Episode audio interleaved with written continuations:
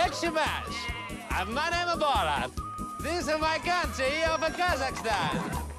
It's nice. My hobbies, ping pong, disco dance, and sunbathe. Salve galera! Estamos começando mais um Cinecast Coach. Aqui quem fala é o Michael e é tudo culpa da Pamela Anderson. Este é o nosso editor Michael Franklin. Ele é um pé nos sacos. Faço trocadilhos engraçados no cast, exclui a graça dos meus trocadilhos no cast. Falo sobre sexo no cast, ele tem que zoar na edição do cast. Sou casado e transo todas as noites com a minha esposa, ele não tem namorada. Great success!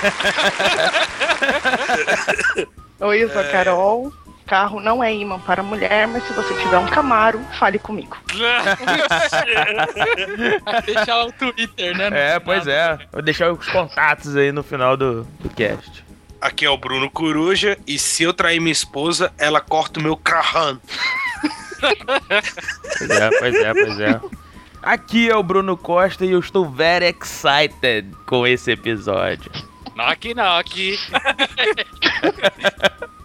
é isso aí, galera. Estamos aqui reunidos hoje para falar sobre Borat. Detalhes, sinopses e tudo mais. Depois dos recados, voltamos já. Ou como diria o Luciano, já que eu sou carioca, bora! Bora!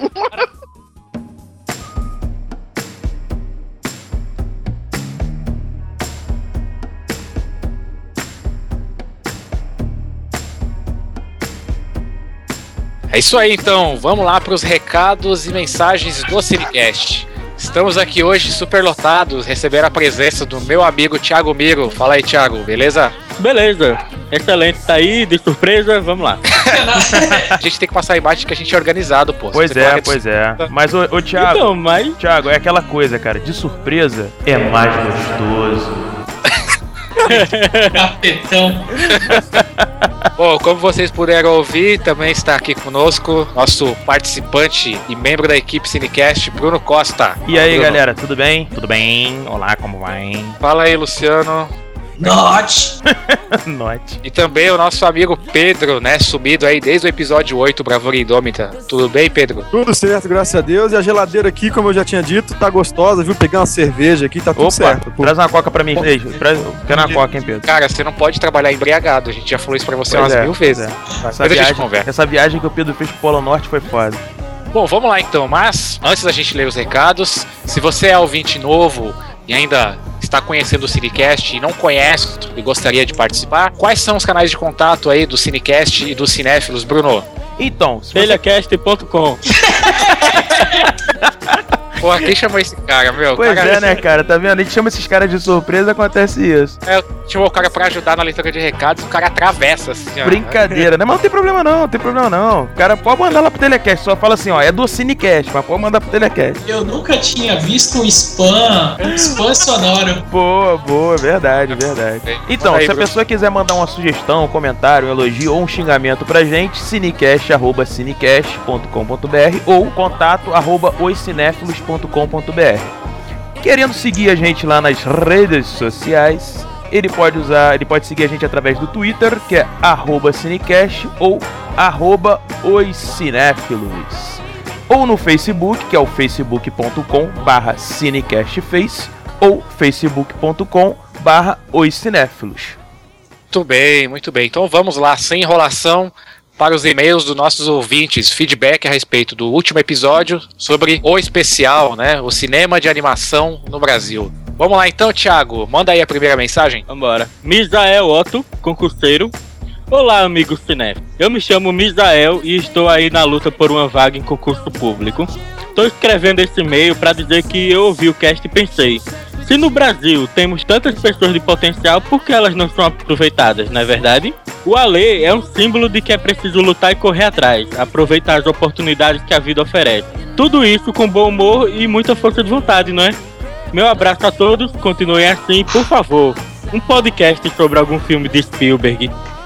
Um abraço fraterno a todos vocês, do amigo cinéfilo Misael. É, o Misael aí é nosso ouvinte assíduo, né, cara? Em todos os episódios ele tá sempre comentando. É o primeiro e-mail que ele manda, Sim. mas lá na postagem ele tá sempre participando e tudo mais. E de fato, né, cara, o- a coisa que ele comenta sobre as pessoas não serem aproveitadas, acho que já tá explicado pelo próprio Alê no episódio, né? A respeito da, da conjuntura econômica e tudo mais. Verdade, concordo. Qual filme do Spielberg? Porra. Aqui é de Jurassic surpresa, Park, aqui é assim, cara. de surpresa. Jurassic Park é uma boa, hein? Cara, Jurassic Park foi o filme que mais marcou a minha infância. E isso que antes do filme eu já colecionava muitos álbuns de dinossauro, sabe? Sim. Figurinhas, salgadinho. Porra. Dinossauro, ossos, né? Ossos. Não, eu. Mas depois do filme eu comecei a colecionar muito, que vinha em revista os esqueletos pra você montar, lembra? Porra, cara, eu lembro disso, verdade. Verdade, Verdade. também lembro. Inclusive, Eu nunca então, consegui completar nenhum dinossauro. Thiago Miro, então você já está convidado quando a gente for gravar um cast sobre Jurassic Park a você participar. Fazer essa viagem no tempo. Excelente. Se você não conseguiu terminar, você devia ter juntado os ossos de- deles diferentes e ter feito um novo dinossauro, cara. Uma É. nova espécie. pois é. Olha. Mas bom, vamos lá então. Voltando aqui aos recados. O próximo recado, Luciano. Recado vem do Christopher Nolan. Ah, Desculpa, é Christopher Moura, 33 anos. Ele é arquiteto da informação e estrategista de conteúdo. Olha Brasília. A, a gente tá precisando de um cara assim aqui, viu? Pois é, verdade. Cinéfilos. Verdade. Sim, sim. Manda o Quiser vir- currículo, É, manda o currículo, por favor. Ele diz: Olá, cinéfilos, tudo bem?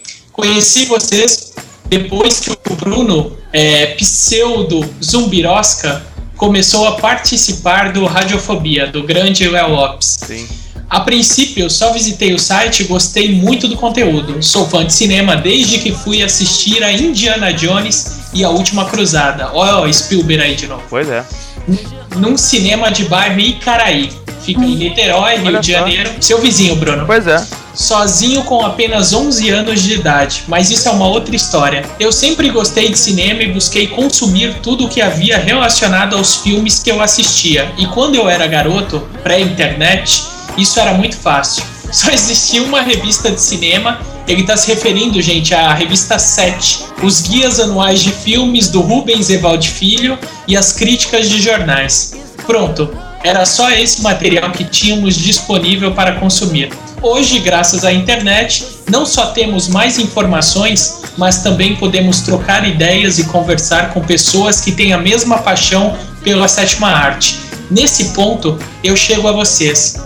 Antes de ouvir o Cinecast, eu já era ouvinte de outros podcasts que eventualmente falam sobre filmes. Nerdcast, Matando Robô Gigante, Melhores do Mundo, Telhacast, etc. E do Aham, Rapadura. Cast, que é totalmente dedicado ao cinema. Eu sei que existem outros, mas o pessoal do Rapadura tem uma equipe muito bacana e eu também não tenho mais tempo. O Rapadura Cast tem um formato de. Oh, a gente vai fazer jabá do Rapadura Cast mesmo? Eu tô lá também, faz o jabá.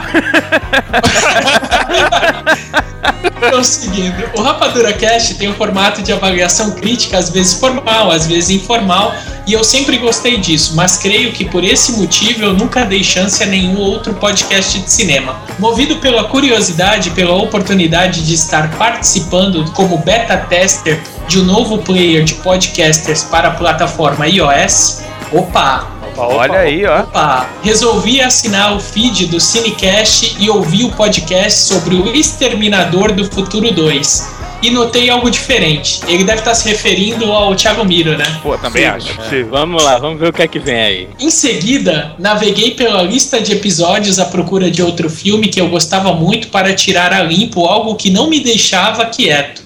Escolhi o Cinecast Cult 6, cujo filme era A Outra História Americana. Boa. E fiquei mesmerizado, fascinado, encantado, não só pelo conteúdo, mas também pela forma. Nesse momento, cheguei à conclusão de que o Cinecast não é mais um podcast de críticas de cinema, mas sim um podcast que faz o verdadeiro raio-x sobre o filme e todos os seus aspectos, sejam eles técnicos, curiosidades, percepções pessoais, etc. Parabéns pelo ótimo trabalho. Vocês conquistaram um ouvinte leitor que sempre que possível divulgará e recomendará o Cinecast. Um abraço. Ele manda também, gente, um, como complemento, uma capa da revista 7, E eu vou te dizer, Christopher, que eu, tenho, eu tinha essa revista, cara. Olha só. Qual não foi minha surpresa quando eu abri a imagem. Sim. Aí eu pedi desculpa pelo e-mail longo, mas, meu, fantástico teu e-mail. Seja Ah. muito bem-vindo à família Cinecast. Sim, Muito sim. bom. Esse, esse programa de iOS que ele tá testando, eu sei qual é. Se Ah, der é? certo, vai, ser, vai ter muito futuro, cara. É mesmo? Sério? Olha só. O, quando você assina o feed de um podcast, é muito foda o programa, porque ele se adapta ao podcast. Ele toma as cores, o formato do site do podcast que você tá ouvindo, é muito foda. Caralho, meu. Maneiro, hein? Putz. Muito Que bom, legal, muito hein? bom mesmo.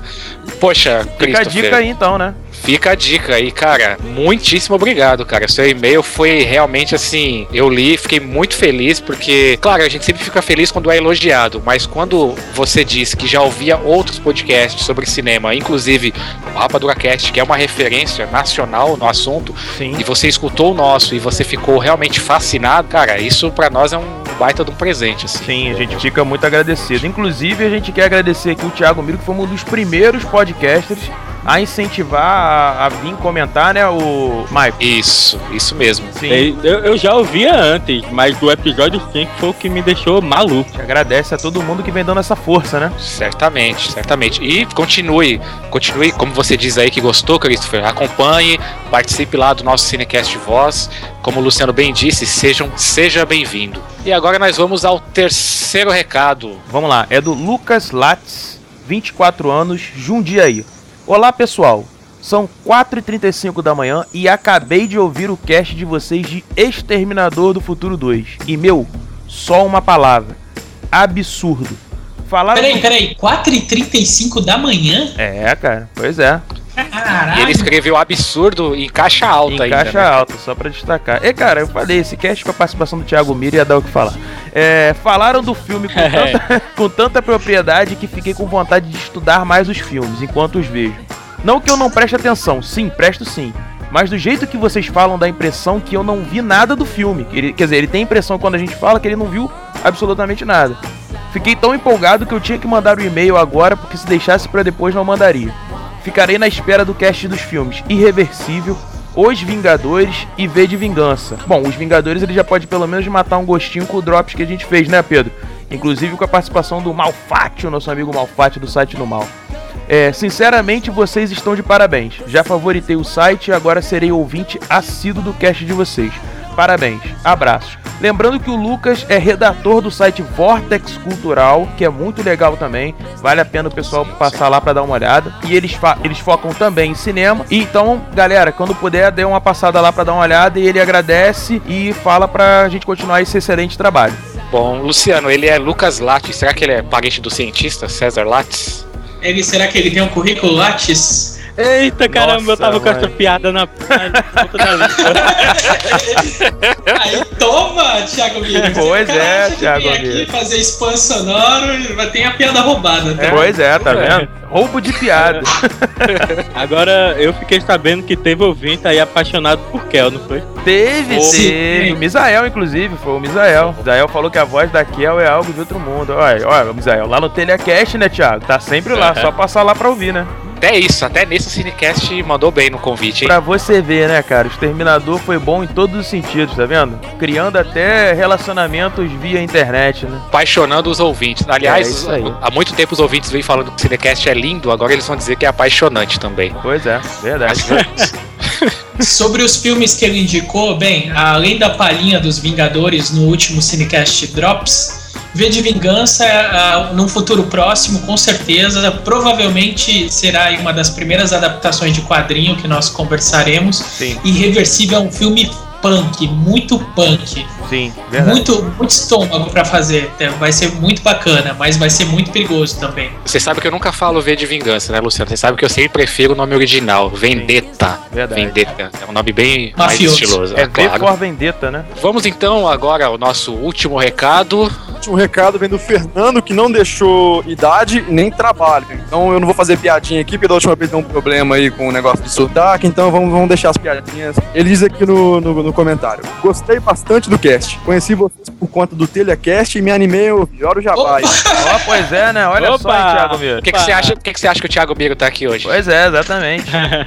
Convite estratégico. Minhas primeiras considerações é que a animação é fantástica, digna de grandes obras de Hollywood. A forma como se dá o enredo, narração, sonorização e outros aspectos técnicos é impecável. Ele se, ele, ele se refere à animação da Buba Filmes que tá na postagem do, do último podcast. Parabenizo pela sensibilidade da entrevista. Nota-se, e isso de forma bem sutil, o quanto vocês estão fascinados com quem estão entrevistando. E isso melhora a experiência de quem ouve, pois o interesse no saber do convidado é verossímil. Esse podcast, como disse, foi um acaso desses que a vida nos proporciona em alto e bom som. Parabéns a todos pelo ótimo e digno trabalho de entrevista. Curiosidade, ele termina perguntando aqui: Érica e Luciano são jornalistas? Luciano, por favor. Sim. Não jornalista, eu sou historicida. Eu tinha dito isso no post, mas eu sou formado em história e o que eu tenho feito desde então é matar a história, seja conversando em podcast, seja escrevendo sobre. E há promessas futuras aí de que eu venha é, ingressar em um curso de cinema para me tornar um cineasno. Cineasno. Tá certo. Entendi. E eu respondendo pela Érica, a Érica não é jornalista, é, é uma pessoa que é apaixonada por escrever, por, por- pelo saber em geral. Então acho que isso facilita muito a forma como ela aborda de- alguns assuntos. E é muito fácil é, ter esse tipo de sensibilidade que foi dito pelo nosso riquíssimo ouvinte, considerando que o convidado é uma pessoa ou é uma são pessoas nesse caso extremamente amáveis e de uma criação admirável.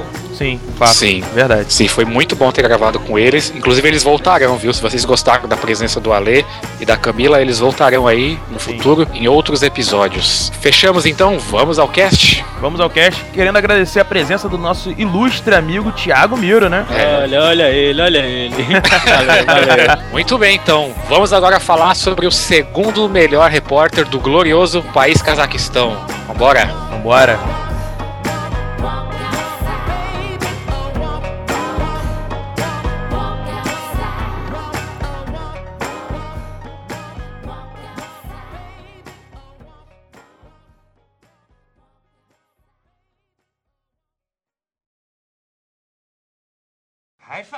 É isso aí, estamos de volta, vamos ao filme. Coruja, vamos lá, sinopse. Bora Sagdiev é um jornalista do Cazaquistão que deixa o país rumo aos Estados Unidos, na intenção de fazer um documentário sobre a cultura deste país. Durante sua viagem pelo país, ele conhece pessoas reais que, ao reagir ao seu comportamento diferente, expõem o preconceito e a hipocrisia existente na cultura americana. Isso aí, Coruja. Vamos lá então, informações técnicas. Esse filme, ele é um pseudo documentário, né, ou um documentário de comédia. Uhum. Ele foi lançado no ano de 2006. O título original é Borat: Cultural Learnings for Make Benefit Glorious Nation of Kazakhstan. Ele é dirigido por Larry Charles, que dirigiu a série Seinfeld aí entre 1992 e 94. A E série depois que não esse- falava sobre nada, né? E depois desse filme sobre o qual nós vamos falar, ele dirigiu Bruno e também está na direção de O Ditador. E na verdade, né, você falou em curiosidade, esse filme ele nem seria dirigido pelo Larry Charles, ele ia ser- seria dirigido por Todd Phillips, mas aí ele e o, e o Sacha Baron Cohen, eles tiveram algumas divergências criativas aí. Ah, o roteiro desse documentário, ele foi feito pelo Sacha Baron Cohen, né, que é o protagonista, junto com Anthony Hines e Peter Bahan. Então foi a várias mãos aí construído esse roteiro. Sim. A direção de arte ficou a cargo de Scott Davis, Jason Alper e David Maturana. E a fotografia é de Luke Gasbiller e Anthony Hardwick. E a trilha desse filme, a, a composição geral da trilha, foi feita pelo irmão do Sacha Baron, que chama-se Iran, Iran Baron Cohen. Como eu já mencionei aí, o protagonista é um só, né? O Sacha Baron Cohen, que interpreta ah, essa personagem, Borat, que aliás não foi criada para esse documentário, ela já existia antes. Sim. né? Ela vem de, vem de uma série chamada The Ali Show. Uhum. E tem como coadjuvante Ken Davitian, que participou aí entre, entre outras obras de May, Obsessão Assassina, O Vingador, Agente 86 e O Artista. O orçamento desse filme ficou na casa de 18 milhões e a arrecadação foi de aproximadamente 261 milhões no É, mundo foi inteiro. um sucesso, né? Não dá pra dizer que não foi sucesso. Né? Sim, sim. Eu confesso, inclusive, que eu não conhecia o trabalho nem do diretor e nem do, do ator antes do Borá. eu fui pego nessa onda, né, do grande sucesso mundial que fez, passei a conhecer a partir daí. E de fato foi um grande sucesso, basta ver as cifras aí de arrecadação, né? É, teve uma aceitação grande do público, né? Principalmente por conta da- do que a gente vai falar do, do cast, né? das piadas, da questão de brincar com a América, né? Você Sim, levar sim. esse assunto sempre, ou pelo menos na maioria das É. vezes, rende algum tipo de, de sucesso, né? Qualquer que seja o juiz de valor, positivo ou negativo com o filme, indiscutivelmente é um, é, enquanto repercussão, é um marco na história do, da comédia. Vamos então agora à indicação dos prêmios. Luciano, Por incrível que pareça, é, foi, teve uma indicação ao Oscar, considerando aí que a academia é tão. É, Criteriosa. Quadrada, né? Carol, Eu diria quadrada, mas tudo bem. tão conservadora. é, o Então vamos, Ah. então, então vamos fazer assim, cada um dá um adjetivo pra academia. Eu acho que a academia é xarope. Minha vovó fala, Ai. meu filho, isso é coisa de xarope. Caralho, tua avó tinha essa voz? Não, quer dizer, não assim, Qualquer mas ela... Coruja, você não pode falar de vozes, não. Cara, que você tá mal na fita. Pois é, é verdade. Sim. Continue, Voltando, Luciano. A, a academia, então, que normalmente é tão knock-knock, ela deu a indicação para esse filme a, a melhor roteiro adaptado, mas no Globo de Ouro. Além da indicação de melhor filme de comédia, Borá levou o prêmio como melhor ator de comédia, ou seja, o Sacha Baron ele conseguiu arrebatar os jurados do Globo de Ouro nesse quesito. Eu acho engraçado, assim, um pouco irônico ele ser indicado na categoria de roteiro, porque, na minha opinião, a intenção era não ter roteiro nenhum. Era vambora, vamos filmar o que der pra filmar, encontrar quem der pra encontrar e vambora mesmo. Então, achei meio irônico. Não, esse ali você vê que o cara pega, anda com a câmera na rua, aí ele olha pra cara das pessoas, vê com quem ele pode zoar e sai zoando os outros, velho. dificilmente, mas muito difícil. Eu não acredito que alguém, mesmo sendo um comediante, mesmo não querendo se levar a sério, vai com 18 milhões pra fazer alguma coisa sem antes ter vendido esse filme, sem antes ter apresentado um roteiro, sem antes ter passado na mão de muita gente pra ver. Cara, eu duvido bastante. Esse filme com certeza teve um roteiro. Pode ser que às vezes ele dê essa impressão, Carol. Realmente, nisso você tem Sim. razão. Eu, eu acredito, acredito que a intenção é essa, mas isso é uma intenção. Eu duvido que a parte técnica desse filme não seja pensada, não seja estruturada, não tenha realmente um roteiro. Foi o que eu falei. Tem improvisação? Tem, porque faz parte dele enquanto ator e da pegada do filme. Mas tem um roteiro, acredite nisso. O filme, ele é tipo é como se fosse o, pro- o personagem dele, sabe? Como se vou dar um exemplo aqui pra vocês. Como se tivesse, fizesse um filme do Aparício, tá ligado? O personagem do Didi. Caramba. Quem lembra do Aparício? Cara, pô, Porra. você podia ter pego tanta gente, cara. Pô, Eu esses gosto do. Aparício, tá ligado? O Aparício é, o- é o cara. Tá bom. É, melhor deixa aí. personagem mudo da história do cinema. Não seria mudo, pô.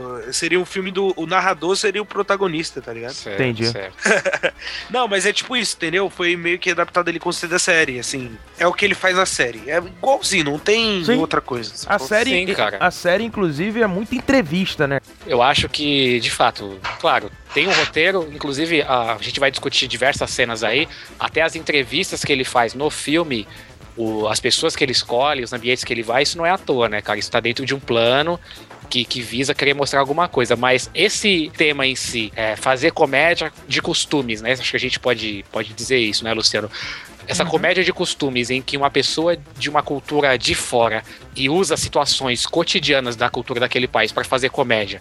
Isso agradou você, Carol? Você achou bacana ou você não curtiu muito? Não, sempre é interessante, mas. É que assim, não que eu seja da turma do politicamente correto, né? Mas. É. Ai, é nojento demais. Como assim, nojento?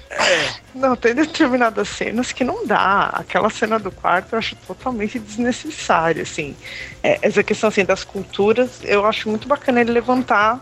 O pessoal foca muito nos Estados Unidos, mas eu acho que isso acontece no mundo todo, sim. Mas o pessoal gosta de cutucar a cultura americana mesmo. Mas então, será que essa cultura americana não tá espalhada no mundo inteiro, então não dá muito pra você diferenciar uma coisa da outra? Não, eu acho que eles pegam muito a cultura americana justamente por eles terem pelo menos tentarem mostrar que eles são certinhos, aquele jeito de vida americano, comercial de margarina Uhum. e tudo mais. Então, eles aproveitam disso para mostrar, não, eles também têm suas falhas, também são preconceituosos, mas tentam camuflar. Camufla?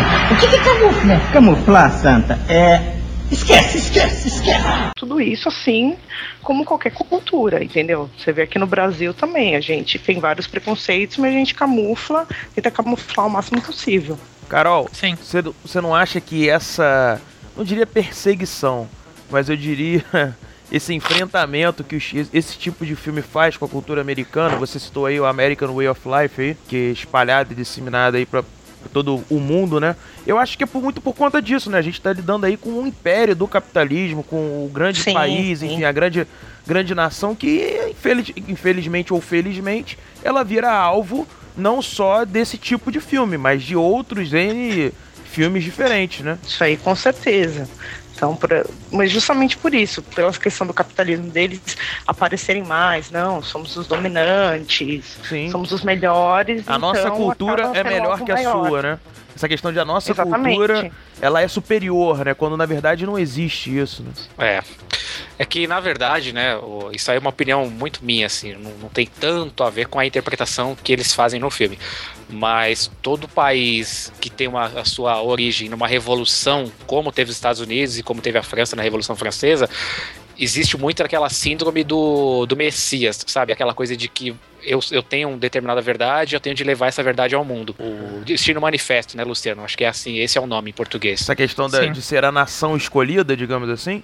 Exatamente. Exatamente. Exatamente. E isso, cara, como você colocou, Bruno, é, isso transforma ah, os Estados Unidos, que é o império dominante no mundo, num alvo, cara, porque de fato existe aquela aquela questão de uma cultura monolítica, né, americana, o American Way of Life, que é transplantado ao mundo, principalmente através de produtos, e que o Borá, ao longo de todas as cenas que a gente vai descrever, ele mostra que não, que não tem nada disso. Ele Olha, mostra o- duas coisas, eu acho. Primeiro, assim, primeiro que é, não há uma cultura americana monolítica, tanto que algo que ele mostra bem claro e que a gente vai falar depois é a grande diferença que existe entre o norte e o sul dos Estados Unidos. E a segunda coisa é que dentro desses dois universos, assim por baixo dos panos, como a Carol tinha falado aí, existe uma toda uma carga de preconceito e de hipocrisia muito forte, né, cara? Na verdade, Michael, eu acho que isso não é uma característica só dos Estados Unidos. Eu, eu vejo que a própria relação cultural, é, seja internacional ou perto ou distante de diferentes culturas, ela traz em si esse tipo de choque. Por exemplo, quando eu comecei a estudar para esse filme, eu me deparei com um estudo, um estudo não, na verdade era um texto de um professor da Fundação Getúlio Vargas, que não é qualquer instituição de ensino, dizendo, é, relatando uma experiência que ele teve na Inglaterra, foi fazer uma pesquisa de campo lá com o operário inglês.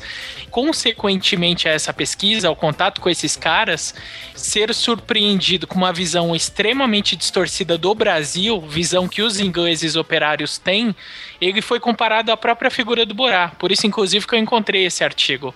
A- na perspectiva desses entrevistados ou desses pesquisados ingleses, o Brasil é um país extremamente subdesenvolvido, sem energia elétrica, com sexo gratuito e explícito na rua, onde as mulheres, por exemplo, adorariam se casar com o inglês só para ter energia elétrica, máquina de lavar, lava-louça, entendeu? Ter uma TV. Segundo o entrevistador, isso era colocado de uma maneira extremamente espontânea, franca e explícita. Ou seja, era a imagem que eles tinham. Não, não curiosamente, a imagem que esse professor, o nome dele é Rafael Capadini, é, da FGV relatou no artigo acadêmico dele, não raro, é muito semelhante à imagem que o Sasha mostra no começo do filme do que seria o Cazaquistão. Sim. Então não, não há um preconceito unilateral com os Estados Unidos. Na verdade, o que o Sasha faz, e é muito bacana isso no filme enquanto análise aprofundada que vai além de uma comédia debochada, é mostrar esse choque cultural. É claro, dos dois lados estere- estereotipados, mas as culturas são diferentes. Ou elas, no caso do filme, ou do professor Rafael, elas são vistas de uma maneira deturpada. É uma O- distância cultural muito grande, né? Sim. Sim, vocês não lembram, por exemplo, do episódio dos Simpsons no Brasil?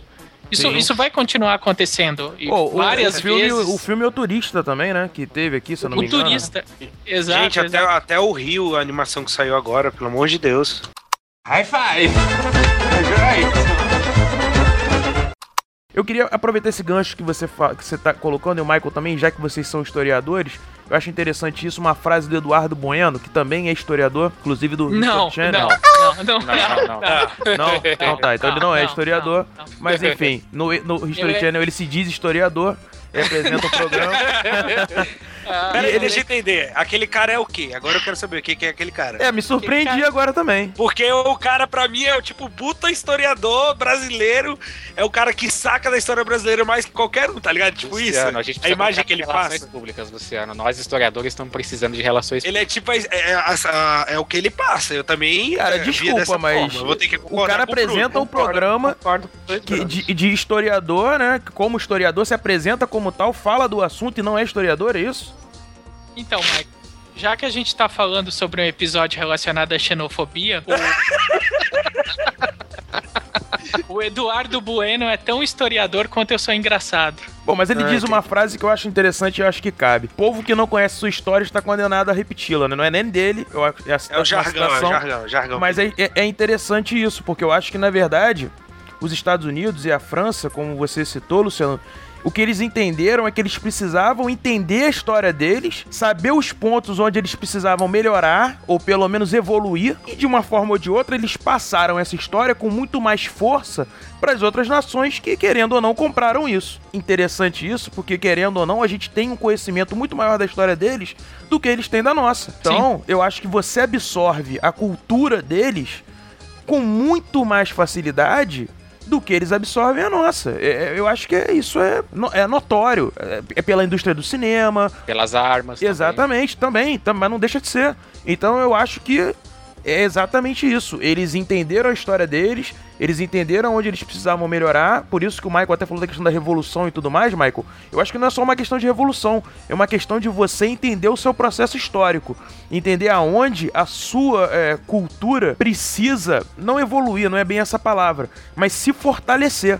Seria um ponto de mutação, um ponto de virada, né? Essa discussão ela, ela vai muito assim pra longe, mas se a gente quiser ainda amarrar direitinho com o filme, de que de fato a questão não é só com os Estados Unidos, mas no caso do, desse documentário barra filme em si, é a questão norte-americana justamente por esses motivos que você pontuou, Bruno, porque no momento atual de fato, cara, é o império cultural, econômico, é, é- que acaba sendo alvo para o bem ou para o mal, para imitar ou para refutar de outras culturas. Então esse choque, é, ele é evidente ao longo de todo o filme. Sim.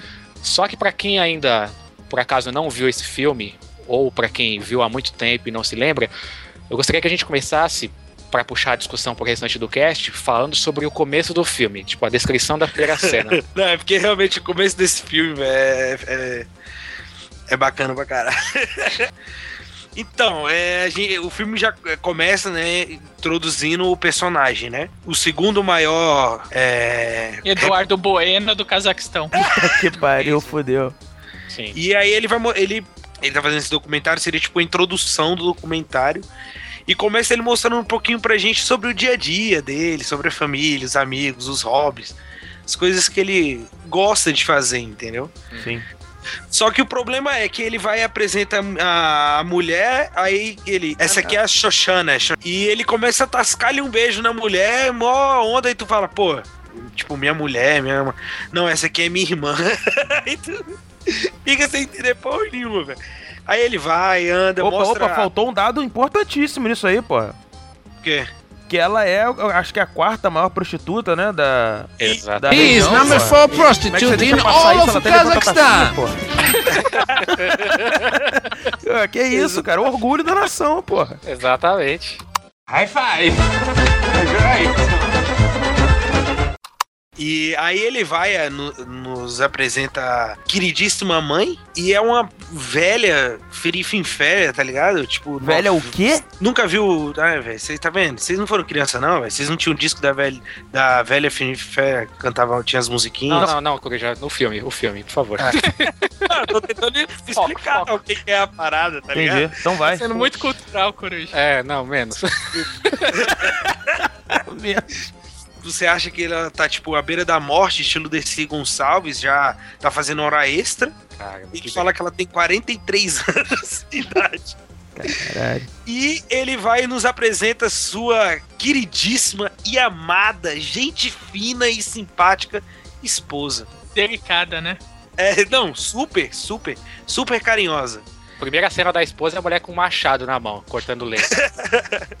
Começa por aí. Não, e a massa é que ela tempo inteiro é, é só xingando, tipo, vai embora daqui, não quero você aqui, e manda o cara embora, carrega as malas do cara, joga as malas do cara dentro do carro, tipo, vai embora, pelo amor de Deus, sacou? É? Ela manda acho ele cavar uma cova pra mãe dele, eu lembro disso. Eu acho que ele é a pessoa mais feliz, ela é a pessoa mais feliz dele estar indo para a América, está indo embora, eu acho que é ele. Very excited. Você esqueceu de dizer que tem uma vaca na sala da casa dele. É verdade. E não é, e não tô falando da esposa. É uma verdade. vaca. Sim, é o animal, isso né? é- O animal, vamos deixar claro aqui. começar, vai começar a fazer as malas, né? É. Outside from my house. fala. É, que a vaca espirra, cara. Ele como se ele estivesse falando saúde pra É. vaca. E aí ele vai embora num carro super, tipo, última geração, tá ligado? Com Sim. um porra de um moleque, velho, de 12 anos. Você acha que ele está dirigindo o carro e o moleque tá fumando, velho. Com puta de um cigarrão, velho, na mão. Só que o carro é puxado por um burro, um jegue, um carro. Porque aquele não é um cavalo, velho. Desculpa, falar que aquele ali é um cavalo é até falar mal dos outros cavalos, sacou? É, É, tá sacaneando o cavalo, né? Já tô falando que eu tô muito cultural e tal, É, ficar Globo Rural não, Coruja. Vamos pro filme, vai. High five. ele nos, le ele nos apresenta o seu o produtor, né? Ele explica o que, que vai acontecer. Que ele está indo para América para aprender os costumes da- desse grande país, que é para tentar melhorar alguma coisa e apresentar isso para as pessoas do Cazaquistão. E ele nos apresenta o seu produtor, Azamat. A- Azamats Bagatov. É isso. Eles vão rumo à América para entrar em grandes confusões. Tá, vamos pegar agora essa descrição extremamente detalhada do Coruja e vamos analisar o começo do filme. Vamos lá. Nice.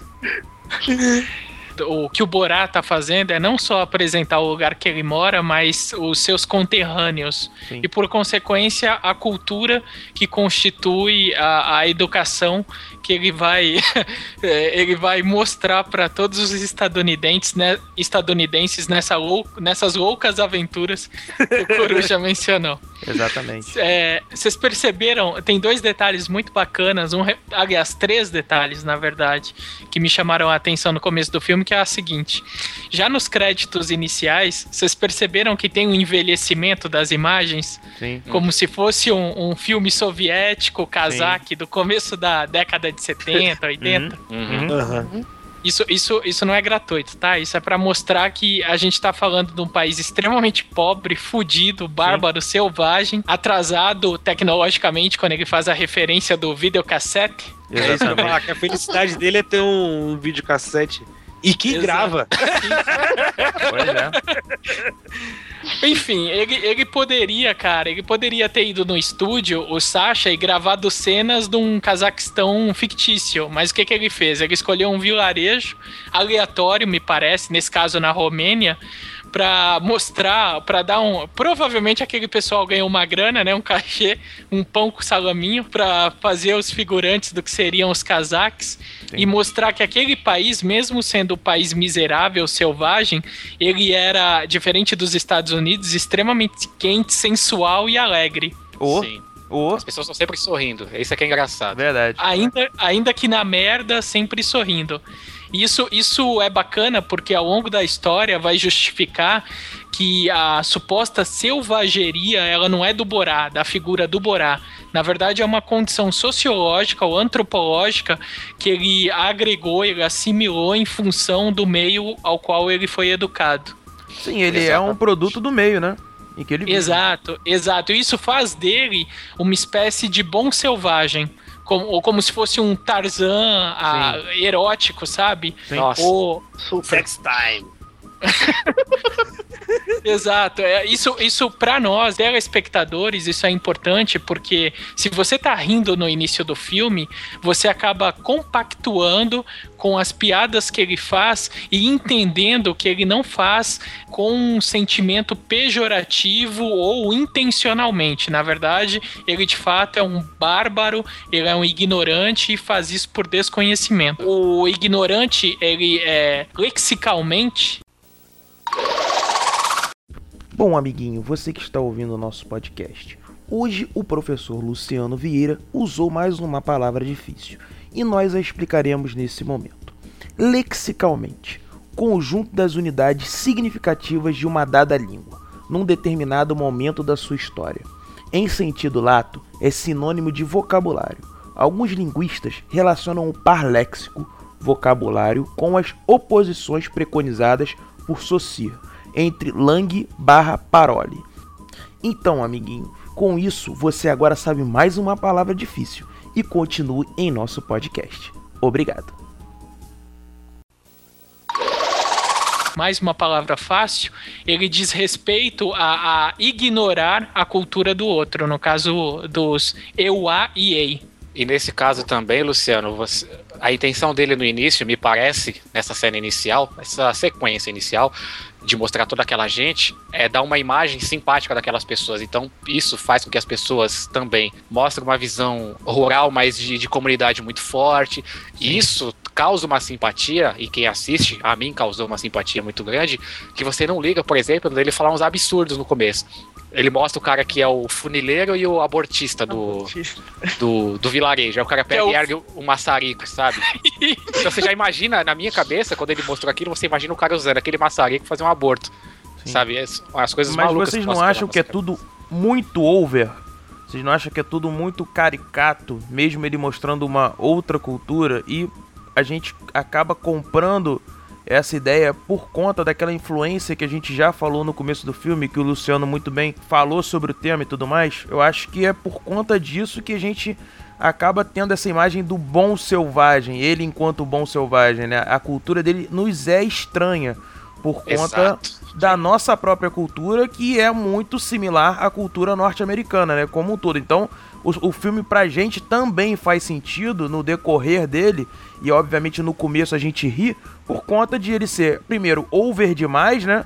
Eu acho que num, segundo ponto, por a gente comprar rapidamente aquela história que o Luciano acabou de colocar do bom selvagem, até por conta das brincadeiras, dele rir demais, das pessoas estarem o tempo todo sorrindo também, né? Na minha perspectiva, Costa, é, eu vejo isso de duas maneiras. E aí eu quero saber o que o Coruja e a Carol pensam a respeito disso.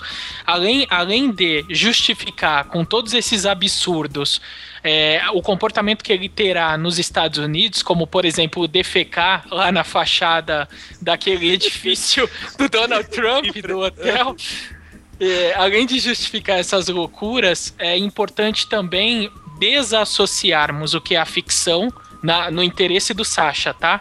É, que é aquele país extremamente folclórico demais, até para nossa conta, até o suposto documentário que é o que ele faz nos Estados Unidos, retratando a realidade daqueles cidadãos, dos estadunidenses. Então é, é bem- é aumentando o contraste para a gente acreditar mais que nos Estados Unidos os depoentes eles estão falando aquilo que corresponde à verdade deles e que não foi montado. O outro ponto que eu quero pegar é o seguinte: é, além de lembrar para vocês que a figura do Borá ela foi inspirada num médico russo que o Sasha disse que atendeu ele certa vez. E o próprio Cazaquistão era um país soviético, né, na época da União. Vocês perceberam no começo do filme que o Borá ele tem extremo orgulho de onde ele vive e das pessoas que ele convive. Ele sempre usa I'm de superlativo my fazer referência ao país. É o glorioso Cazaquistão. Nice. Ele é o segundo melhor repórter. A irmã dele é a quarta melhor prostituta. A mãe dele é a mulher mais velha. O irmão dele é o maior tarado. É o mais pirocudo que tem, enfim, retardado. Esse orgulho que ele passa talvez seja uma capa para defender a cultura selvagem, é, anormal, que ele vai, de, vai manter nos Estados Unidos, inclusive a contragosto de quem tenta orientar ele. Eu fico pensando assim nesse sentido aí que eu concordo com o que o Luciano falou, que ele ele gosta tanto do país dele que ele vai para os Estados Unidos para tentar melhorar ainda mais a cultura Sim, do país dele. exatamente. Então isso, isso eu acho assim um ponto bem interessante dele sair do lugar que ele tá, ir para outro país sem conhecer o mínimo da cultura, assim, porque tudo que ele vê tá tudo atrasado. Tanto é que uma cena que ele tá na rodovia, ele tá com o mapa de 1970. 17. Putz. 17, é, sei lá, tá um super antigo, um mapa que não tem nada a ver. Então, eu acho, assim, é um, é um desafio para ele, mas ele vai, com a cara e com a coragem, tentar trazer o melhor pro, vai ser melhor pro país dele, que a É. gente vê até no final do filme que. Af. Então, É. mas é porque a questão, assim, você vê que é é justamente isso. Ele, assim, ele fala que os Estados Unidos é o grande país e tudo, mas em um- em nenhum momento ele fala que o país dele é ruim ou que Sim. tem qualquer coisa de errado lá, entendeu? Uhum. Tanto é que quando ele vai mostrar, apresenta os hobbies, você vê que, é, tipo assim, é aquilo realmente é um prazer pra eles viver daquele jeito, fazer aquelas coisas, jogar o ping-pong, participar da corrida do judeu, que. aquela coisa mais sem lógica do mundo. Que aquele judeu. Agora, meus caros amigos da mesa, o, o Bruno levantou aí, é, ele não diz que em momento nenhum que o país dele é ruim, nem nada disso. Mas o fato dele querer ir para os Estados Unidos para melhorar a cultura dele já não dá a entender que ele, no caso, o pensamento é que, olha, a nossa cultura é inferior e a gente precisa de alguma forma dar algum tipo de salto. né? É isso ou, ou a interpretação que vocês fazem é diferente? Sei, Não, Bruno, olha que- só. É, acho- tem um trecho, um pouco antes dele viajar, Hum.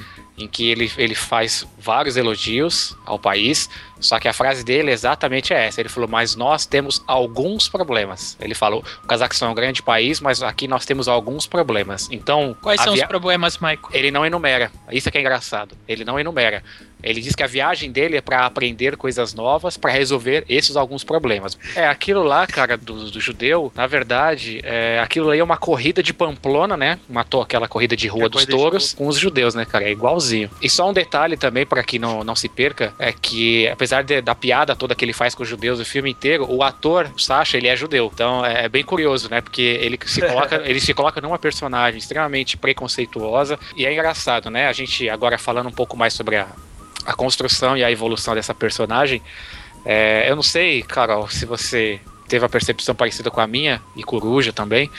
Eu vejo até na forma como ele, como ele se movia, o gestual dele tudo mais, ele parecia uma criança. Até as formas que ele se expressa, o jeito que ele se comporta, ele parecia uma criança nos Estados Unidos. Além de ser uma pessoa de uma cultura diferente. Você vê que são coisas tão embaraçosas para as pessoas que não tem como a gente não lembrar de quando a gente é criança, ou se a gente tem algum parente criança, um sobrinho, por exemplo, um filho, e que no meio daquela reunião de adultos a criança pega e solta uma pérola e você fica sem saber onde enfiar a cara. Acho que você ia falar solta um pum. Que condiz, inclusive, mais com o filme, né? É mais escatológico, né? Pois é. É, é, pode ser também. Engraçado, Michael, impressão. sabe qual é a sensação que eu fiquei? É, Eu fiquei com a sensação do que o Luciano falou, da questão do bom selvagem mesmo. Mas eu acho que ele é tão infantil com relação a certas maldades de um outro tipo de. né? Exato, Ele não tem- ingênuo. Ele não tem. não Exatamente, maldade. Carolina. Você disse agora tudo. Ele é ingênuo com relação a coisas que não são do, do dia a dia dele, que ele não tem a, a vivência, entendeu?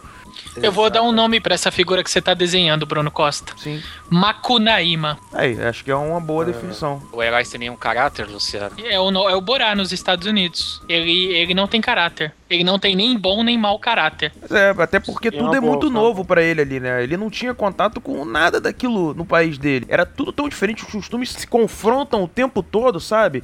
Que ele simplesmente não tem a noção do que é certo e errado pra gente. Ele tem a noção pra ele, mas não pra gente. Isso é que acaba criando um grande nó, né? Inclusive, né, Carol, pra começar, essa coisa da diferença cultural já começa no metrô, né? Você lembra dessa cena? Nossa. Não, é engraçado que da escada rolante, assim, não é nem tão discrepante, que às vezes tem pessoas que não conhecem escada rolante mesmo.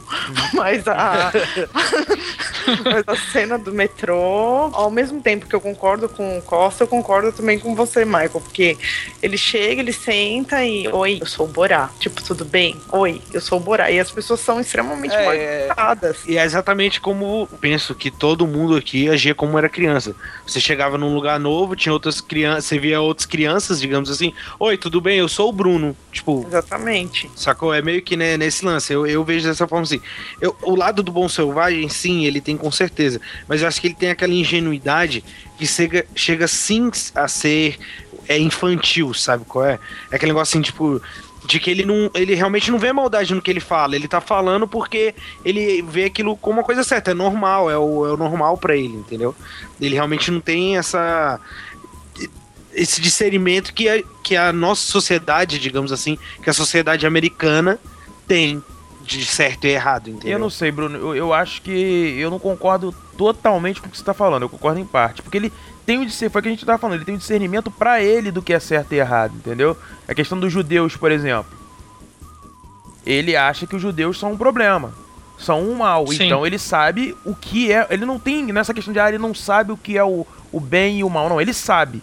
Só que o discernimento pra ele é diferente pro nosso por conta da cultura dele e da nossa cultura. Agora, é interessante isso que a Carolina falou, porque você ao chegar em, em qualquer lugar, qual é o certo? Você se cumprimentar as pessoas, você tentar se relacionar, correto? Então, Sim, o que ele certeza. tentou fazer é o correto, inclusive, na nossa sociedade. Só que por conta do embrutecimento do dia a dia, as pessoas não, não se dão mais o direito de falar um, um boa tarde, um bom dia, um boa noite. Mas-? Elas simplesmente passam uma pelas outras e você não existe. Você só Mas sabe existe... qual é ali? Hum. Sabe qual é a parada ali também da situação? Já, é, da cena do metrô? É porque, tipo assim, pensa comigo, Bruno. Se tu tá no metrô e uma pessoa vem falando assim, e aí, tudo bom? Beleza? Que é tipo, eu, pelo menos, dizendo pela minha pessoa, é, beleza, tudo bem, pá. Tipo, eu cumprimento, sacou mesmo que eu não conheço? Só que aí o cara vem te dar dois beijinhos. E aí, tu vai achar normal. Mas é aí ligado? que eu tô falando da questão. Mas Aí é tô foda. falando da Se o cara chegar pra mim e falar assim, se o cara chegar pra mim e falar assim, oi, tudo bem? Eu, tipo, e aí, beleza, tudo bem? Só Sim, que o cara mas vem é- me dar dois beijos e eu falei, e aí, mano? Mas é uma questão cultural, cara. aí, isso que eu tô falando. Isso não é uma questão de certo ou errado, é uma questão de cultura diferente. com certeza. É um choque Mas cultural. eu acho que eu acho que a grande onda ali do- de- dessa cena do metrô é justamente isso. Porque se ele chegasse e se apresentasse, às vezes as pessoas não iam ter um repúdio por ele tão grande. Tanto é que tu vê que, o, por exemplo, aquele cara da camisa branca que levanta assim, tipo, perguntando pra ele, né? O que que, que, que foi? Que porra é essa? Não sei o quê. né? É. e Você vê que aquele cara, aquele cara tinha falado com ele numa boa, com ele. Oi, tudo bem? O cara, "Ei, não sei o quê. Aí ele foi pra dar o beijo no cara e o cara, porra, que, que porra é essa, né? What the fuck? Pô, exatamente, Tipo- questão cultural. É, isso que é foda, sabe? Agora, É. faz um teste, cara. Para, pega aí seus vizinhos aí que de repente você não tem tanto costume de falar e tal, dá um bom dia pra ver se de repente 90% vai talvez virar a cara ou nem te responder, ou talvez, ah, vai dar um bom dia, mas vai fingir que você não existe no outro dia, entendeu? Eu acho que é mais No próprio- isso, cara. Bom dia No- e dois beijinhos, viu, Coruja? Ah, pois é. É, é, Inclusive, eu lembrei muito do meu amigo Coruja, Carol, nessa cena, porque aparece uma ave, né? Nessa cena do. É que nem no Blade Runner. né? um, um- uma frangacidade. É, frangacidade. É, o Luciano deve saber falar. Né? sei, sei. O, até imito, se você quiser. Oh, nossa. Ah, eu quero, faço questão agora.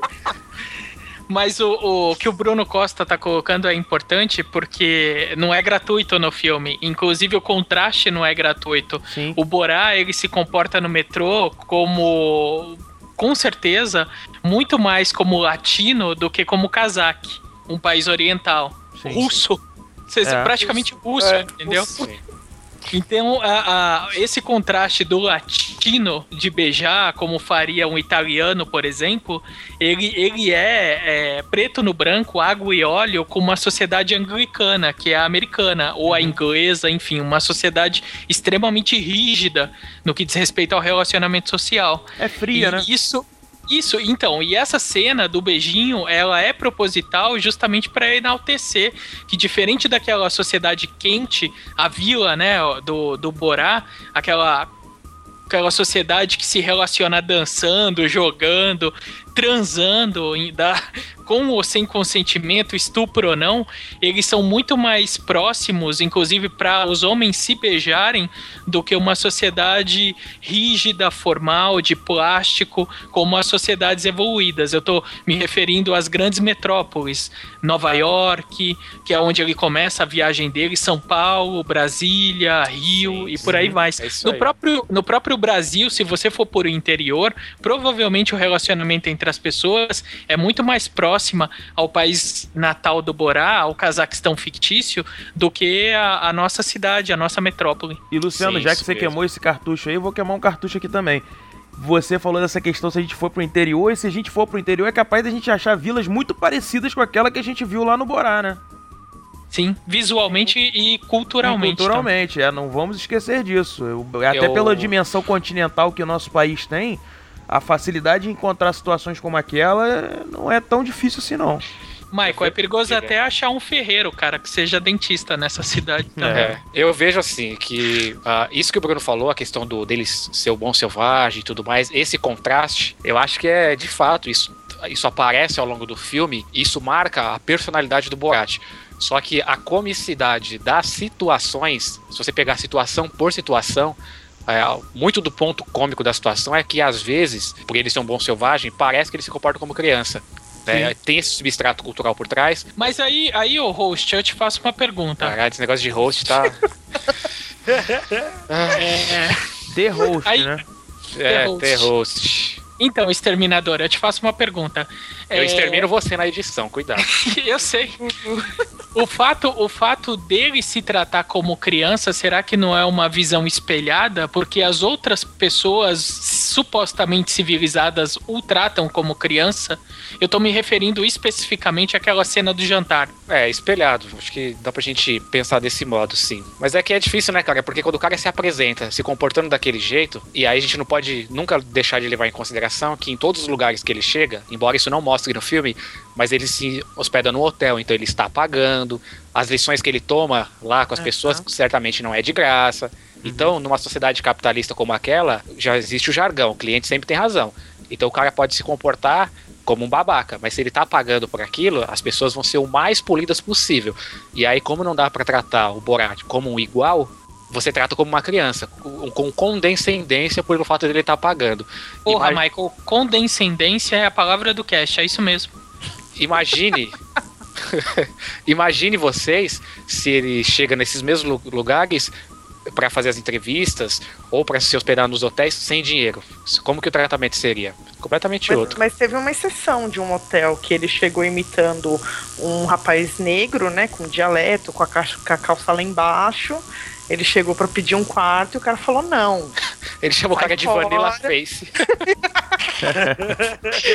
Chega, hey, nigga, aí... Meu, Ah, mas o- not. Note. É. aquela cena de quando ele chega pra se hospedar, vamos vamos e convenhamos, né? Deviam ser bons tempos esse que você. Acho que nem no Velho Oeste era assim, né? Que o cara fala, isso aqui custa tanto, e você cospe, não, vamos fazer por tanto. tipo, tá ligado? Que porra de negociação maluca é essa? é tipo aquela parada assim, né? Tipo, é, menino que briga na rua, tipo, faz o círculo assim, essa aqui é sua mãe, aí, aí costa assim, tá ligado? Que porra de maluquice é essa? Quem é homem cospe aqui. É, É. Exatamente, cara. cara, eu ri demais. Desde quando eu vejo aquela cena, eu morro de rir. Aí o cara, não, é melhor a gente fazer por 117 dólares. Eu, High five! Não, Vocês perceberam o, uma coisa? engraçado que a gente tá falando aqui de ingenuidade, a gente tá falando de das atitudes dele e tal. Mas, cara, no país dele, a gente não pode deixar de lembrar disso, que ele, ele é respeitado como apresentador de telejornal, né, e tudo mais. Ele é membro do quadro de honra da Universidade de Astana, onde se formou com louvor não só em jornalismo, mas em inglês e no estudo de pragas. Então, quer dizer, pois é. a gente tem que a gente tem que lembrar Aí- disso, cara. Ele, ele aí- tem um certo estudo, né? Um certo. é, aí você vê, você vê o nível do estudo lá, né? É, pois Se a é. educação aqui nossa é desse jeito, você imagina lá. Pois é. Eu acho legal que ele, que, eh, continuando aqui, ele pre- presta durante longos anos serviços ao governo, criando cinco novas pragas que devastaram 5 milhões de cabras no cristão, né? Sem contar a época que ele fez gelo, foi guardador de sêmen de animais, caçador de ciganos e removedor de pássaros mortos em computador. Caralho, que doideira. Porra, foda. Não, e ele, engraçado que ele é pagão até fazer amizade com os pentecostais. Aí ele converte toda a vila ao cristianismo. Ele admira a visão política de Joseph Stalin por causa do forte e poderoso pênis do ex-ditador. E apoia o presidente Bush na sua guerra ao terror. Puta que pariu. É. Não sei se vocês notaram, tem uma coisa que eu acho que a gente tem que levar em conta aqui, que fala, a gente falou bastante sobre o contraste e tudo mais, só que em toda a viagem maluca dele pelos Estados Unidos, em que ele normalmente ou é tratado com condescendência ou ele é rechaçado, mas em alguns momentos ele tem uma relação quase de igual para igual com as pessoas, uma relação mais próxima.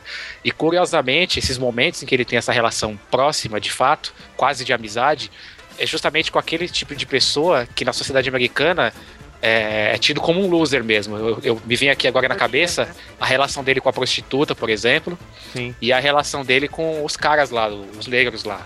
Ô Michael, esse cast, ele já tá passível aí pelo menos de uns 15 processos. Então, não fala losers, não, fala minorias. Minorias, minorias é mais bonito. Decente, né? Pois é, e dói menos no nosso bolso, né? Gostaria agora que a gente entrasse num ponto que o meu, vou usar uma expressão que o meu amigo Bruno Costa adora, o nosso protagonista aí, o Borat, ele entra numa jornada, né, Bruno? É verdade. É que ele tem aí uma grande. A meta inicial dele, que era fazer o documentário sobre os Estados Unidos, ela acaba sendo deturpada em prol de um objetivo pessoal dele, Sim. que é encontrar quem? Pamela? Sex time. É engraçado, cara, porque nessa jornada toda que ele vai atrás da mulher, ele passa por cenários muito típicos dos Estados Unidos, só que uma coisinha que eu tinha comentado Estados lá no Unidos início. não, US Day. US Sunday, exatamente. Great country! É. É, very excited, né? Todo lugar que ele vai, ele tá very excited.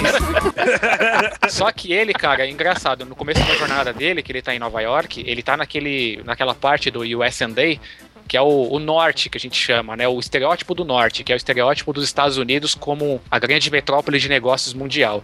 Tanto que as cenas rodadas externamente, ele tá no meio do trânsito de Nova York, é aquele ambiente ali. Só que ao longo da jornada, se vocês notarem, a maior parte do percurso ele passa pelo sul dos Estados Unidos, notoriamente conhecido como uma parte do país que é extremamente mais conservadora, que é extremamente apegada a certos valores que a gente chamaria hoje de antiquados, e ele faz muita brincadeira com tudo isso. Principalmente, cara, com aquela coisa do sul dos Estados Unidos, daquele orgulho que os caras carregam desde a Guerra Civil. É a partir desse momento, dessas interações que o Borat tem com os supostos cidadãos médios estadunidenses, que a gente vai ter que olhar o filme como um documentário, como a construção do que eventualmente poderia ser verídico enquanto comportamento estadunidense. E eu queria até que o Coruja falasse mais sobre isso. Na hora que eles estão no trailer, que eles estão conversando, e que os caras perguntam pra ele assim: pô, como é que é a mulherada lá na Rússia? Entendeu? As mulheres são suas escravas. As mulheres são suas escravas lá na Rússia. Aí ele fala: não, não, não, não tem escravo lá. Aí ele fala, aí ele pergunta pros caras: e aqui, vocês têm escravos? Aí os caras, não, não tem. Os caras lamentam que não tem escravos. Poxa, a gente deveria ter escravos aqui, seria um país melhor, sabe?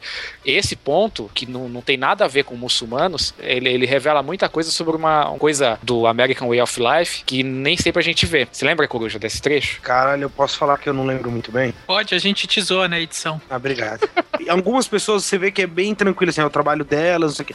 Mas esses caras, especificamente do rodeio, não dá pra sentir que é uma coisa muito natural, sabe qual, sabe qual é a parada? Eu acredito Sim. que seja sendo verdade ou não a cena, a questão que ela levanta que é muito mais interessante. Só que o Borá, ele coloca em situação embaraçosa praticamente todo mundo que ele aborda. Há outras cenas em que ele embaraça o depoente. Cê- mesmo nessas, você acha que, que é verdade? Ou que corresponderia aí à, cultura americana, como Costa bem colocou?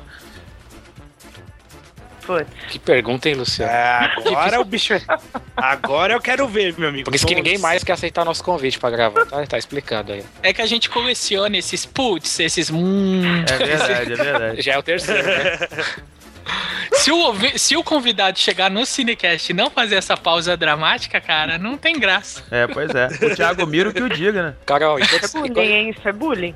Ah, enquanto você, você pensa no que responde ao Luciano, eu só quero colocar um ponto rápido sobre isso, pra gente até avançar na discussão, que é o Vai ser seguinte. rápido, né? É, eu pretendo que seja Não, rápido. Não, pode Você falar, vai, pode vai falar. ser rápido, né?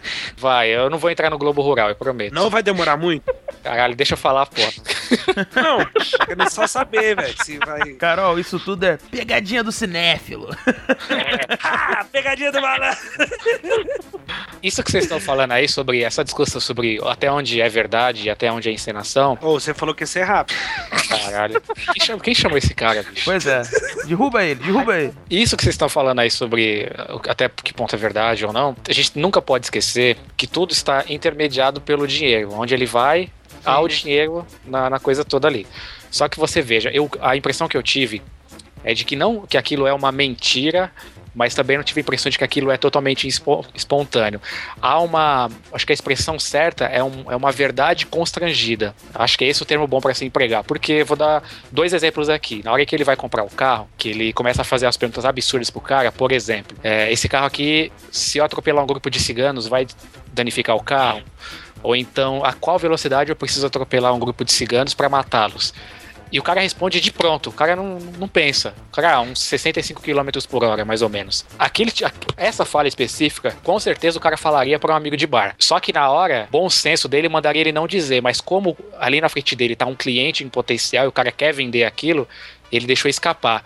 Então eu acho que o filme ele tem essas escapadas que faz a gente captar o que há de verdade na encenação. E, e o outro É, ponto. que é que nem a cena lá do, da arma também. né? Isso, Exatamente. boa, boa, Eu ia Carol. puxar essa, mas é isso mesmo, Carol. Pode mandar aí. Tem a, a cena da arma que ele pergunta qual a melhor arma pra matar um judeu, né? Pra defender um judeu. E ele já de pronto tá tipo uma 9mm e já oferece a arma pra ele testar tudo. E ele até mesmo diz: Ah, pô, eu só não levei porque eu não sou americano. Então, se ele tivesse com a intenção realmente, se ele fosse americano, tivesse com a intenção de matar um judeu, ele sairia numa boa com uma arma e poderia sair dando tiro em judeu à vontade, né? Exatamente. Então, Bruno Costa, eu acho que o Michael conseguiu um ponto de conciliação a essa discussão. É, esses escapes ou, ou essas deixas, xistes, como diz o Freud, talvez concilie aí a ficção, as 5 a 50 horas de gravação que depois da decupagem e do, da edição se transformou supostamente numa obra de ficção. Mas entre, é, no entremeio tem esses gaps aí de verdades. High five! É, a gente também não pode esquecer que isso é um filme, né? Filme a gente pode fazer vários milagres, né, Michael? Como você faz com a edição aqui. A gente pode transformar frases totalmente diferentes, na verdade, num, numa frase simples, né? Foi o que eu falei. eu acho que, a, acho que essa mentira, ou, ou a verdade, ou a falta dela, ou a supressão, ela, na verdade, eu, na minha opinião, é o que menos importa no filme. O filme é um filme de comédia, obviamente, é pra você rir, mas é pra você refletir em alguns pontos também, na minha opinião. E eu acho, que ele, eu acho que ele traz essa discussão pra você, e aí a gente pode até discutir se isso é verdade, é mentira, se ele engana não engana, mas isso é o, é o de menos nisso tudo, entendeu? Porque a gente discutiu sobre a outra história americana, que é ficção, que é um, é um filme, mas que a gente sabe que tem verdade. A gente sabe que aquilo ali acontece. E foi o que eu falei, é ingenu- ingenuidade nossa acreditar que os americanos, ou nós mesmos, e de vez em quando, ou numa, numa conversa, a gente não tem preconceitos, a gente não tem uma série de, de revoltas ou de pensamentos que a gente acha que seja uma injustiça, entendeu? Então é- eu acho que é a mesma coisa. Ele tá trazendo aquela realidade, aquela discussão pra você pensar e pra você refletir. Se aquilo é mentira ou é verdade, é um outro ponto. Acho que o ponto maior foi o que o Luciano levantou no começo do cast, a questão da cultura, a questão da aceitação, é a questão de a, que ponto as coisas se encontram hoje, entendeu? Eu acho que a gente conseguiu casar bem duas coisas aqui. Não sei se vocês perceberam é, nessa discussão. Primeiro que é, essas deixas, como a gente falou, elas deixam, na verdade, uma grande dúvida na nossa cabeça, mas a gente sabe que há muito de verdade em tudo isso, pela questão cultural que principalmente o Bruno Costa narrou bastante bem aqui, puxado aí pelo Luciano, pelo Coruja e pela Carol, mas também essa dificuldade que a gente tem em, em definir pontos de verdade ou mentira, isso diz respeito, Bruno, até o, o próprio gênero pelo qual esse filme foi construído, cara, porque ele é um falso documentário. Sim. E- Então ele tá, ele tá assim na, na fronteira entre a ficção, que seria de um filme, e a suposta realidade, que seria de um documentário. É. Eu ele acho ele joga com a gente. A grande magia desse filme, Luciano, é que ele faz você rir de uma realidade que não é nada engraçada, né? É, o Michael esqueceu esse tempero, Michael, que é a questão do humor. Se você pensar o humor, como o Bruno colocou, como um exercício de inteligência, e nesse caso um exercício de inteligência mergulhado na realidade, ele fornece para nós umas, umas frestas, umas lascas, justamente dessa verdade que você acabou de sintetizar, de, de transformar em síntese, que é o resultado dessa nossa discussão. O, o humor, ele é um lubrificante para que isso entre na nossa cabeça de uma maneira mais tranquila, entendeu? Mais fácil. E na verdade, né, vocês veem que engraçado, porque eu, eu ia esquecendo esse ponto importante. Por exemplo, todos os diálogos e as brincadeiras que ele faz com os judeus. E, cara, isso não é nada engraçado, entendeu? Ah, se você pensar na situação em si, não é nada engraçado. Mas ele, ele consegue dotar de humor uma coisa que, na verdade, não tem graça nenhuma, né? Mas é muito mais engraçado, Michael, justamente porque quem faz piada sobre um judeu, como já foi mencionado, é um judeu praticante, cara. Uhum. E, e aí, Carol, vai me respondendo. Marília Mel Bro- Gabriela. Exato. Então vamos lá. Mel... Carol, qual é a religião do Mel Brooks? Tempo. Cadê o Judeu. Santos? Ok? Posso começar? Carol, Judeu. Carol por Carol. Carol. Carol. Qual, qual, qual, Primeira pergunta vale mil reais.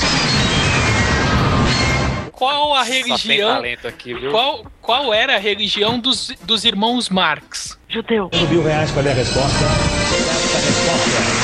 Qual é a religião do Woody Allen?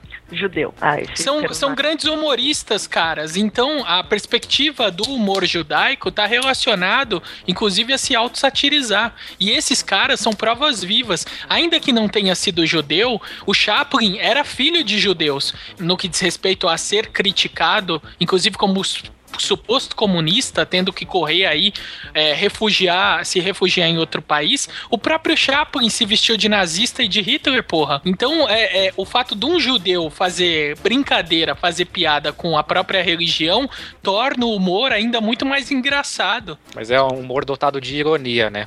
Exato, É. extremamente. Só que nem todo mundo que assiste vê assim, né? Tem muita gente Inclusive- que, que ri porque concorda com o estereótipo. É, eu acho São que, aquelas, são aquelas pessoas que viram o episódio dos Simpsons no Brasil e acharam uma merda. eu acho que a grande reflexão desse podcast, lógico que o filme é engraçado, óbvio que você vai rir, ninguém tá falando pra você não rir. Não entenda dessa forma. Mas no final do filme faz uma reflexão, para pra, pra analisar, para pra, pra pensar no porquê você tá rindo disso tudo, entendeu? Se isso realmente faz sentido, é, essa risada tão espontânea, digamos assim, essa graça que você vê em coisas que talvez não, como a gente tava falando, né, não sejam tão engraçadas assim, né? Tomar partido disso é perigoso porque se a gente faz isso, é, a gente destitui da nossa essência a naturalidade do que nós entendemos como cômico. Ora, por que, que eu não vou rir do Borá se eu rio do Pânico na TV? Por que que, por que, que eu, qual é a diferença, por exemplo, entre o Borá e os filmes do Michael Moore? Se eles falam a mesma coisa, só que um usa o subterfúgio da piada e o outro também. High five!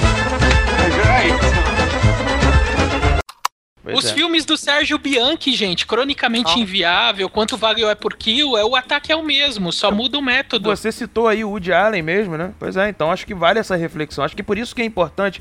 Eu acho que essa é a grande. A gente já conversou isso algumas outras vezes. Acho que uma das funções do podcast, o que fala sobre cinema, não é só análise técnica do filme. A análise técnica do filme a gente faz, obviamente, porque a gente gosta disso e se propõe também. Mas essa é a- essa discussão que te dá o além do filme, que te dá essa visão é, é, além do alcance.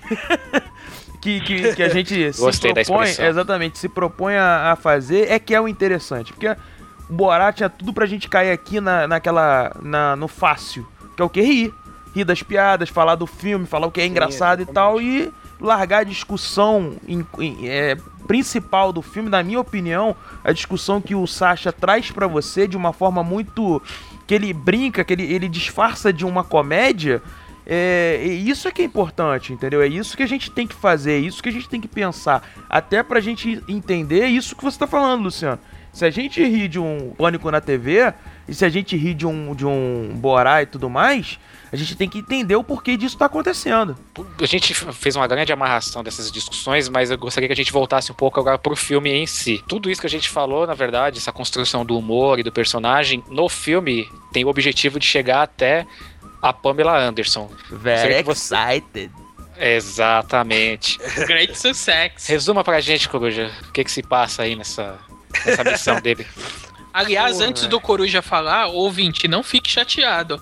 Ainda que seja um documentário, o formato de documentário gera esse tipo de discussão, é inevitável. Sim. O documentário é, é o gênero cinematográfico que mais se assemelha à nossa vida. Então, essa discussão é naturalíssima.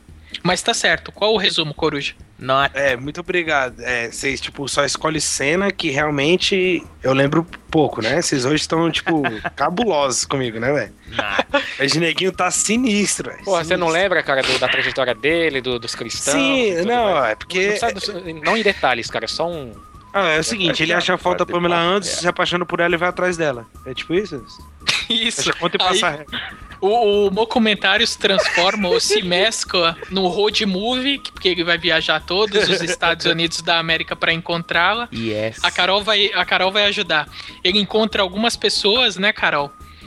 Sim. Sim. é, tipo, fecha a conta e passa a régua. Pois A é. resposta aqui agora é só. Depois de ser E aí- entrevistada pela Marília Gabriela, a Carol tá até meio bolada, né? E aí a, a, a- Pamela. Ela. ela, Pamela. ela vira aí, ela vira o motivo, inclusive, do desvencilhamento do, do Azamat com o Borá. Eles se separam, Sim. o Borá vai buscar Uma cena na memorável, aliás, né? Sim, separação. né? Sim, sexo A gente- explícito, A gente né? não pode esquecer também que o Borá fica muito triste quando ele descobre o que a Pa- Pamela faz nos seus Pamela. vídeos, né? O que inclusive, o que inclusive denota aí, ou deixa clara a inocência dele nesse Exato. aspecto. Ele achava que ela era O- pura e estava só aguardando por ele. É, na Sim. verdade, ela não era pura, né? Ele errou a letra da palavra, mas. É isso aí. Ele trocou a consoante só. Foi, Ah, foi. velho, hoje só deu pariu. artista, viu, velho? Mas tem um ponto de. Tem um ponto importante aí, nessa trajetória tudo que o Luciano tá tentando descrever, que é o ponto de virada dele, que ele vai a- aos momentos merda, né? Como ele mesmo descreve, e que ele encontra uma, uma energia nova pra chegar no objetivo dele, que é quando ele encontra aquela igreja, né?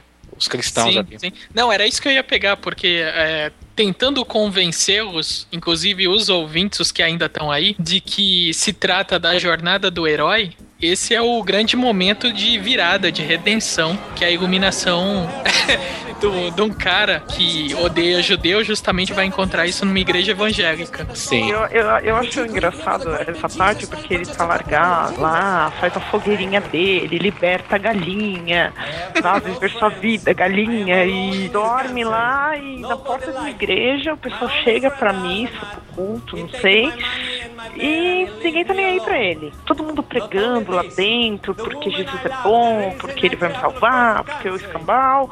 Mas o cara tá lá largado na rua e ninguém tá nem aí, entendeu? Ninguém fez nada. Eu peguei e falei, falei, pô, mas o que que tá acontecendo? O pessoal não é todo ali, vamos apoiar as pessoas, não sei o que, e o cara tá largado lá na rua e dane-se. Aí quando ele entra, que ele, ele que vai por ele, né? Entra na igreja, vai, participa do culto, aí tá tudo tranquilo. Ele fala em línguas, inclusive. no- no- Tem. Impressionante aquela cena. Mas isso que você falou é bem, bem observado. Eu, eu, uma, você vê uma coisa tão óbvia e eu não, não tinha parado pra pensar nisso. De fato, as pessoas passam por ele como se ele fosse invisível, né? Na entrada. Aham, Exatamente. E aí depois ele pega, como ele mesmo diz, ele já tá sem carro, tá todo fudido. E aí pra chegar até a acho Que que é Los isso, o Michael Angeles. falando palavrão, cara.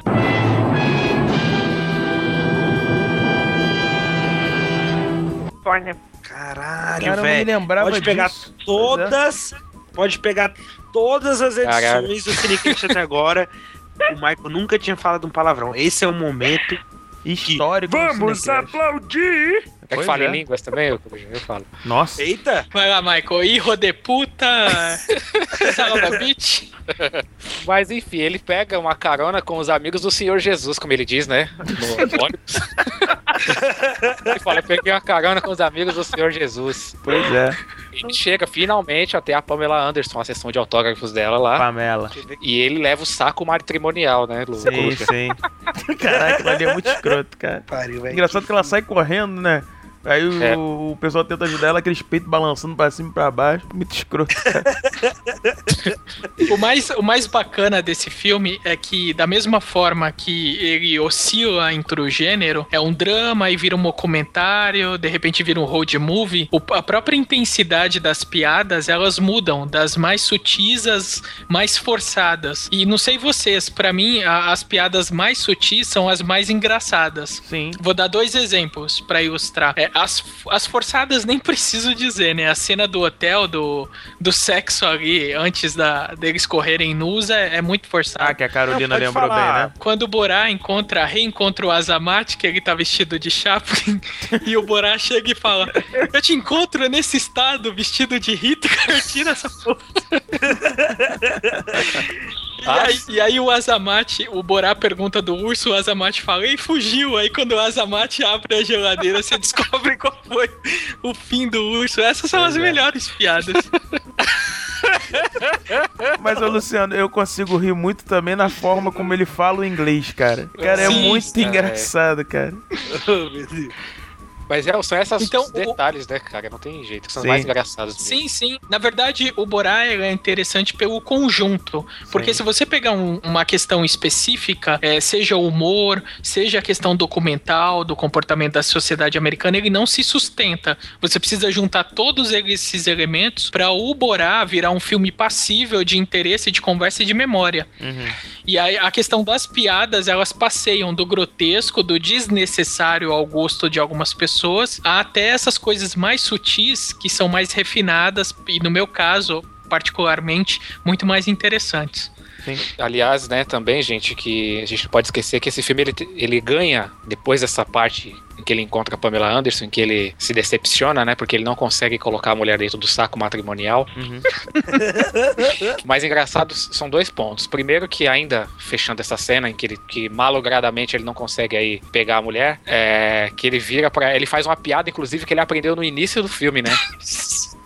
Outro, outra cena maravilhosa. É, que ele fala pra ela, eu não lembro, Luciano, direito, exatamente o que ele disse. Você lembra? É alguma coisa tipo, Pamela, estou apaixonado por você, ou você é linda. Not. É, isso, isso, isso.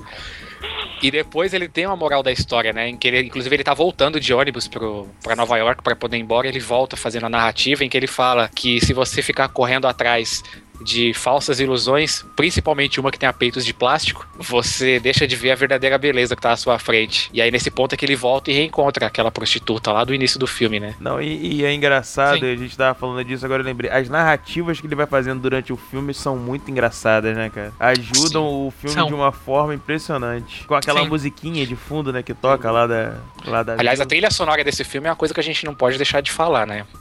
Ah, É, é muito rica, né? Muito, muito. Muito- Você tem ali, por exemplo, que eu que me vem agora à mente, você tem música norte-americana em alguns pontos, você tem, entre aspas, aí, música é, armênia, né? Sei lá, cazaque rápida, outras músicas cazaques lentas, você tem música lírica.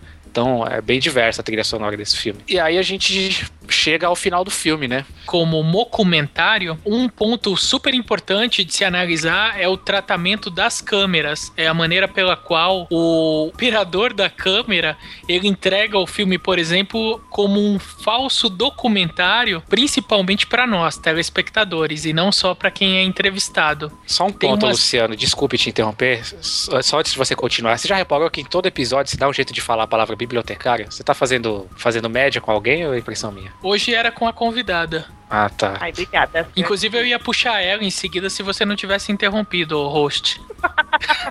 a esse respeito, eu queria até a opinião da Carol, porque me incomodou o fato de uma equipe de três pessoas se hospedarem mais de uma vez em lugares que tinham duas câmeras, do operador da câmera conseguir filmar a trajetória fora do carro, dele ser ignorado em cenas importantes como a da loja de antiguidades, o bicho pegando e ninguém olhando pra ele, enfim. Eu, eu fiquei pensando muito nisso na cena da cigana, porque assim, eu, eu achei muito montado, né? Até retoma essa questão de o que é, o que não é verdade. Ca- Acaba puxando, assim, alguns aspectos acaba puxando do não é verdade. E depois eu, eu fiquei pensando também, depois que o, o Azamate. gordinho lá, Azamate, depois que ele vai embora, o outro fica sem dinheiro, sem nada, só com a roupa do corpo. Eu falei, gente, rumo. o cinegrafista? É. Eu falei, mas e o cinegrafista? Como é que ele sobreviveu? Vende essa porra dessa câmera, meu.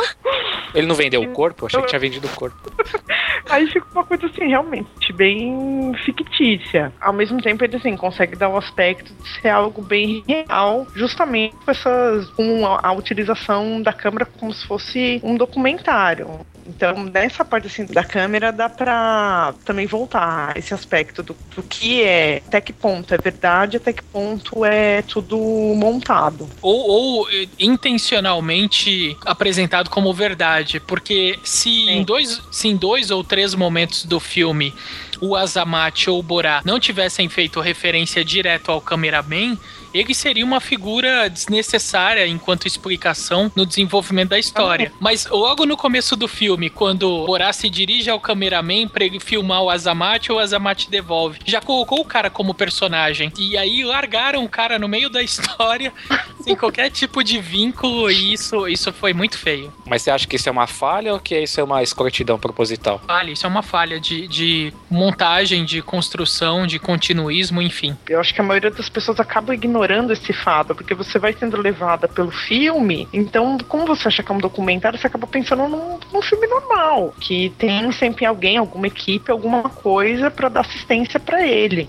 Então você acaba ignorando a figura do cinegrafista como pessoa, né? Mas Sim. como um, um componente mesmo pra o filme ser feito. É, de qualquer forma, nesse tipo de visão é ignorável, mas se você for analisar o filme em outras perspectivas que não só a do desenvolvimento da história, isso fica muito mal montado em algumas Totalmente. cenas chaves. Quando o carro de sorvete tá chegando com a sirene lá no parque e as crianças vão e se assustam com o urso, elas não gritam pro urso, elas gritam pro cameraman. O cameraman já tá em todos os lugares antes de chegar o- É. os personagens. Foi sem querer e foi um erro técnico do filme. Você acha isso também, Bruno? Cara, eu concordo com o Luciano e com a Carolina, mas foi o que eu falei, não, não me incomoda. O filme escolheu um estilo, esse estilo de handcam, que eles gostam de chamar, ou documentário, um documentário, enfim, que dá pra você aceitar esse tipo de coisa, entendeu? O filme vai te levando e você tem uma hora absorve isso e vamos que vamos, entendeu? Mas eu concordo com o Luciano, acho uma falha, acho realmente que é, é uma falha de montagem, enfim, de continuismo e tudo mais. Mas não que isso atrapalhe ou de alguma forma impeça que você possa ver o filme, num, em momento nenhum. É, a mim também, de fato, não, não incomodou.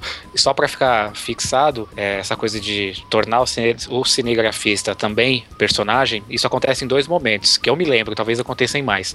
É esse que o Luciano falou no começo do filme, e depois é, lá no- na cena com a Pamela Anderson, quando ele tá na- no shopping, na fila, em que a câmera vai até o Azamate e o Azamate devolve de novo pro Borat. Então são pelo menos dois momentos em que isso acontece. Não, não são, não são dois momentos qualquer, é o começo e o fim do filme, ou seja, Sim. o cara tá lá durante toda a história. Claro que em termos de construção isso é uma falha, mas eu acho que eles, na hora de fazer, eles não se importaram com isso, porque acho que eles tentaram colocar isso também muito na conta da comédia, de tentar tornar essas falhas algo engraçado também. Eu acho que poderia ter um aproveitamento melhor do personagem cinegrafista na história, entendeu? Hum. Mas foi o que eu falei, não me incomoda. Eu acho que o filme não, não desmereça o filme por conta disso. Ah, sim, também, Bruno, eu já ia esquecendo, é, são três momentos, na verdade. E o terceiro momento, aliás, em que ele mais participa, o cinegrafista, é na cena em que a Carol mais gosta do filme, que é quando os dois, o Azamate e o Borat, eles brigam nus no, no quarto.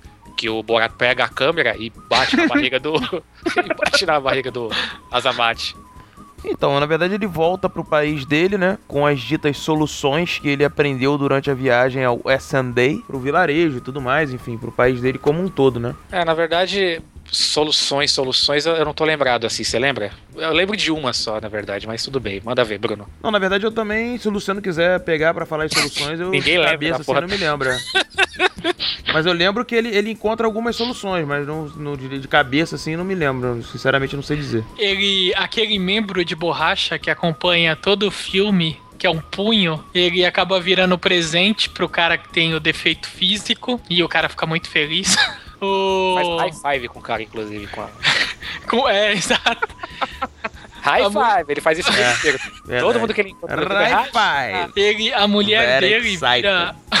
A mulher dele vira clarividente lá, isso traz uma fila gigantesca e junto com a fila dinheiro pra e, ele. E ela se ordenhando, né? Exato. Que é algo à parte também. É, Eca. Nice. Ele continua, ele continua vivendo o drama com o vizinho, só que agora numa esfera tecnológica mais avançada. Sim, sim. Aliás, uma curiosidade pequena aí, o aquele vizinho, cujo nome eu não vou falar porque é um nome que eu não vou lembrar e mesmo se eu lembrasse não ia dizer que é um nome muito esquisito. Ah, o nome e sobrenome do vizinho é a junção de, de dois nomes de dois políticos locais. Nossa. E o punho que você mencionou, ele adquiriu na parada gay, né, de, de Washington, não é isso? Pouco antes de encontrar o político em que ele ofereceu o queijo. O engraçado é que aquele outro político, o de cara de chocolate, ele Eu não tinha. posso falar loser, mas você pode falar cara de chocolate, tá bom. My beautiful chocolate man. Ele tinha acabado de participar, cara, de um outro documentário do Michael Moore, se eu não me engano, é o Cico, que fala sobre saúde, que é um documentário até tocante, porque fala do sistema de saúde público e privado nos Estados Unidos. E o cara tinha com um discurso extremamente esclarecedor e, e- até muito bem justificado feito a participação dele no documentário do Michael Moore e em seguida sai a, a merda do Borá e o Borá escrachando a figura do cara que na época estava concorrendo pleiteando aí a, a, a candidatura pelo Partido Republicano à presidência dos Estados Unidos. Ele só fez isso. Coitado. Depois disso, então, deve ter caído muito nas pesquisas, né? Não, não, não concorreu. High five! Isso aí, então, vamos às considerações finais. Primeiro, a convidada, né, Carol? Suas palavras finais. Primeiro de tudo, antes de você falar, desculpe interromper, é, quero agradecer a você ter participado aqui com a gente e fazer o convite para que volte sempre. A casa é sua. Ah, obrigada. Eu que agradeço pelo convite, pela insistência, aliás, para eu participar do, do Cinecast. Tá muito legal. Eu ouvi esse último do Exterminador, tá realmente de matar. Luciano que o diga, né? É. que eu digo, eu acho que com o Borá ele se realmente se inspirou ainda mais. Voltando no- na questão do Borá, assistam, vale a pena, mas tenham mente aberta. Ai, que susto, achei que você ia falar outra coisa, Pois Alberto. é, eu também fiquei na É que expectativa. a gente acabou de falar do punho de borracha, né? Pois é. Então, eu queria agradecer a todo mundo que tem escutado, tem comentado. Queria agradecer a Carolina pela participação. A gente fica sempre muito contente quando tem um, um convidado que agrega bastante pro cast, né? Isso é legal, a gente faz essa troca e a coisa acontece de uma forma bacana. E graças a, a- a esses convites que a gente tem feito, acho que a gente só tem convidado pessoas que realmente têm agregado bastante ao cast. Então eu fico feliz com isso. E pedir pra galera realmente ver, quem não viu o filme, veja o filme. Como a Carolina falou, tenha a mente aberta. Ria, se divirta, mas pensa. Pense bastante. Reflita com as questões que o filme levanta. Eu acho que é importante. Vai te é, engrandecer aí como pessoa e talvez você possa refletir em cima de algumas coisas legais. Obrigado pelo convite, eu espero voltar ao Cinecast, gosto muito desse podcast, ouço sempre. No caso do Borá, se você vai rir com o Borá, que é uma condição inevitável, eu, eu duvido que tenha fechado a tromba durante todo o filme sem soltar, ainda que fosse amarelo, um sorriso, é porque você concorda que nesse caso os fins justificaram os meios do, do Sacha Baron para que ele conseguisse mostrar o quão ridícula é a sociedade americana representada nas suas instituições ou nos seus cidadãos, é, era importante que ele ludibriasse todas aquelas pessoas ou instituições. Então, rir do Sacha Baron rir do Borá, significa rir da nossa própria sociedade, cara. Significa rir, por exemplo, todos os domingos com o Pânico na TV. significa rir, inclusive, de outras pessoas que sejam humilhadas, desde que não seja você. E talvez a, a grande lição do Sasha é de que o humor ele é válido justamente quando ele não é aplicado diretamente a nós. E talvez por isso nós brasileiros sejamos aí tão rancorosos quando a manifestação de humor ela se volta em tirar um sarro, em caracterizar o nosso país de uma maneira engraçada e que não nos atinja. Mas desculpa, gente, o Brasil é o país da piada pronta. Isso já é uma piada pronta. Então rir do Borá é rir do Brasil, é rir da nossa própria condição. Concordo. Muito bem, isso aí. E a gente, como é que a gente acaba esse cast? Igual ao final do filme, todo mundo dando tchauzinho? Tchau, tchau, tchau. Puxa as considerações finais do Coruja. E você, Michael, as suas considerações finais? Boa. Cara, eu quero agradecer de novo a convidada que abrilhantou aí o nosso Então, com cast. isso, nós terminamos mais um Cinecast. Tchau, galera. Tchau. tchau, tchau. Knock, knock, porra, tô falando ainda. Que, que é isso?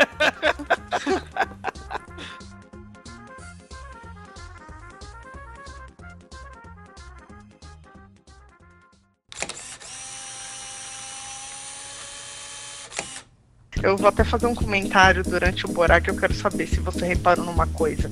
Um saco escrotal do, do Nice. Azamate. Deixa, deixa eu fazer uma pergunta aqui. Como é que fala o nome do Borá? Fala aí. Borá, igual você falou, Não. né?